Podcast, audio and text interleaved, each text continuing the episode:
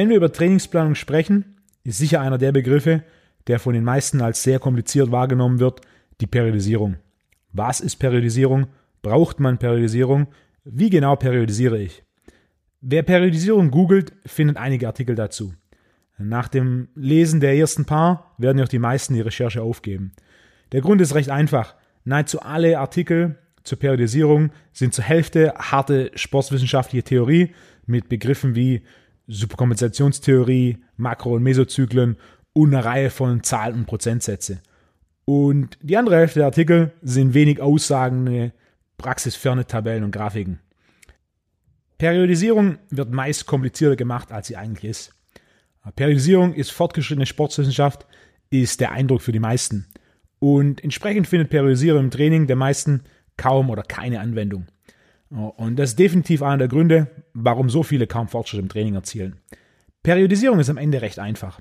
Periodisierung ist der Aufbau verschiedener Trainingsphasen aufeinander mit dem Ziel, konstant Fortschritt zu machen. So einfach. Wir brauchen Periodisierung, weil es kein einziges Trainingsprogramm gibt, mit dem wir konstant Fortschritt machen. Selbst bei den Programmen, mit denen wir den größten Fortschritt gemacht haben, kommt der Tag des Plateau. Fortschritt bleibt aus, Zeit, das Programm zu wechseln. Und welches Programm das logische nächste ist, wird am Ende durch die Periodisierung bestimmt. Die Periodisierung ist quasi für Training das, was ein Navi oder ein GPS für den Straßenverkehr ist. Es bestimmt, wie lange wir geradeaus fahren, bevor wir abbiegen. Es bestimmt, wann und wo wir abbiegen. Es gibt uns vor, welches der schnellste oder kürzeste Weg zum Ziel ist. Genau das gleiche macht die Periodisierung im Training. Durch Periodisierung erstellen wir eine Trainingsphase, bei der mehrere Trainingsprogramme aufeinander aufbauen, mit dem Ziel, ans Ziel zu kommen. Und je größer das Ziel, desto länger die Periodisierung, desto mehr Programme bauen aufeinander auf. Wie beim GPS. Je weiter das Ziel, an das wir fahren wollen, entfernt ist, desto mehr und länger der Weg, der berechnet wird. Einfach losfahren und hoffen, dass man ankommt, funktioniert selten bis nie. Genau wie im Training. Einfach trainieren wird nicht zum Ziel führen. Wir müssen planen. Wir brauchen Periodisierung.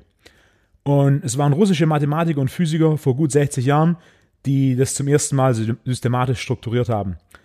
Genau genommen war es der russische Physiologe Leo Matvejev, der für die Olympischen Spiele 1956 das Thema Periodisierung zum ersten Mal großflächiger betrachtet hat und die erste definitiv jedoch noch sehr theoretischen Modelle der Periodisierung erstellt hat. Das erste Modell, das sich in den 60ern durchgesetzt hat, war das Modell der linearen Periodisierung, bei dem mit hohem Volumen und niedriger Intensität, also vielen Wiederholungen und wenig Gewicht, gestartet wird und dann von Programm zu Programm das Volumen und die Wiederholung reduziert werden und die Intensität gesteigert wird. Dieses Modell der linearen Periodisierung hatte jedoch viele Lücken und Nachteile, sodass es in den 70ern von Russen schon nicht mehr verwendet wurde. Interessanterweise ist jedoch immer noch das primäre Periodisierungsmodell, das bis heute bei Trainern in meisten Trainerlizenzen gelehrt wird. Ein Grund dafür warum selbst der Trainer im Fitnessstudio, der teilweise ein wenig periodisiert, kaum Erfolge mit Periodisierung erreicht. Die lineare Periodisierung ist wie ein Auto mit drei Reifen. Ganz okay, jedoch einfach nicht die Ideallösung. Historischer Fakt ist, das erste Auto, das patentiert wurde, hatte drei Reifen. Und nur ein Jahr später wurde ein Auto mit vier Reifen entwickelt. Und dieses Vier-Reifen-Modell hat auch heute noch über 100 Jahre später Bestand. Warum? Weil es funktioniert. Für die Periodisierung bedeutet das, dass wir Modelle benötigen, die wie das Auto mit vier Reifen dauerhaft Bestand haben, weil sie am Ende tatsächlich funktionieren. Die primäre Form der Periodisierung, die ich verwende und empfehle, ist die nichtlineare Periodisierung. Im, Im, Gegensatz zu der vorher angesprochenen linearen Periodisierung wechseln wir hier von Programm zu Programm entweder Gewicht oder Volumen als Stressor. Ein Programm oder ein Monat mit mehr Wiederholung und weniger Gewicht, dann im nächsten Programm oder Monat weniger Wiederholung und mehr Gewicht und dann wieder mehr Wiederholung und weniger Gewicht. Sprich, wir haben eine nicht-lineare oder auch wellenförmige Form der Struktur zwischen Wiederholung und Gewicht. Wie lange eine Phase geht, wird primär davon bestimmt, wie lange jemand Fortschritt macht. Statistisch sind es im Krafttraining für die meisten drei bis vier Wochen oder sechs Einheiten des gleichen Programms. Bei Anfängern können das auch mal acht bis zehn Einheiten sein und bei Fortgeschritten kann schon nach vier Einheiten der Fortschritt ausbleiben. Dann ist es Zeit, das Programm zu wechseln und die nächste Phase einzuleiten. Quasi, wenn es auf einer Straße nicht mehr weitergeht, entweder weil sie zu Ende ist oder weil es einen Stau oder eine Baustelle gibt, ist es Zeit abzubiegen. Ein gutes GPS berechnet es vorab oder reaktiv, sodass die Route angepasst wird, um von Minute zu Minute oder von Trainingsprogramm zu Trainingsprogramm dem Ziel näher zu kommen. Für jeden Trainierenden, ob nun Leistungs- oder Freizeitsportler, gibt es am Ende vom Tag zwei primäre Optionen. Die Periodisierung, also das Aufteilen des Trainings in einzelne Perioden bzw. Trainingsphasen und Programme umzusetzen. Option 1, einfach ein Trainingsprogramm so lange durchführen, bis es nicht mehr möglich ist, sich um Gewicht oder um eine Wiederholung zu steigern und dann das Programm wechseln. Das ist die einfachste aller Applikationen der Periodisierung.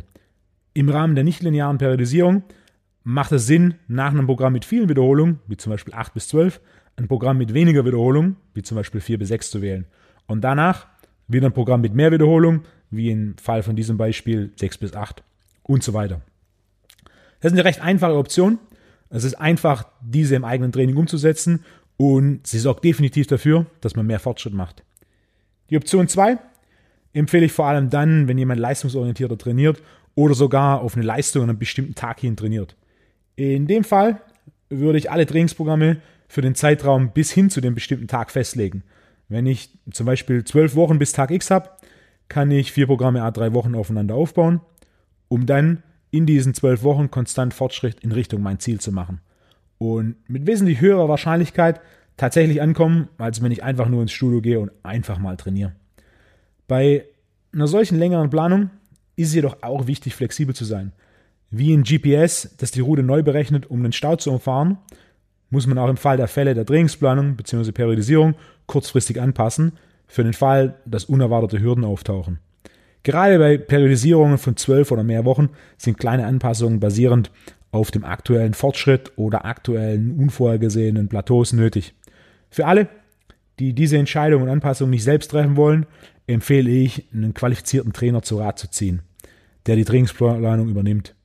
So wie man auch nicht mehr mit der Landkarte auf dem Schoß Auto fährt, sondern das GPS die Arbeit überlässt, macht es auch hier Sinn, die Planung und die Periodisierung durch Feedback von außen zu steuern. Am Ende ist Periodisierung wesentlich einfacher als oftmals zu Beginn vermutet. Es geht als allererstes darum, verschiedene Trainingsprogramme aufeinander aufzubauen, um so konstanten Fortschritt zu erzielen.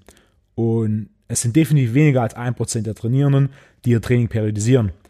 Was klar einer der Hauptgründe ist, warum der Trainingsfortschritt für so viele ausbleibt. Das ist wie Autofahren ohne GPS.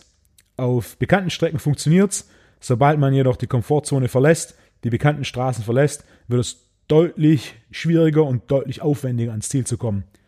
So wie jedes Auto mittlerweile ein GPS hat, sollte auch jeder sein Training periodisieren. Und wenn das nur die einfache Form der Periodisierung ist, indem man sobald man ein Plateau erreicht hat, sprich keinen Fortschritt mehr macht, das Programm wechselt. In diesem Sinne, viel Erfolg beim Training und bis zur nächsten Episode.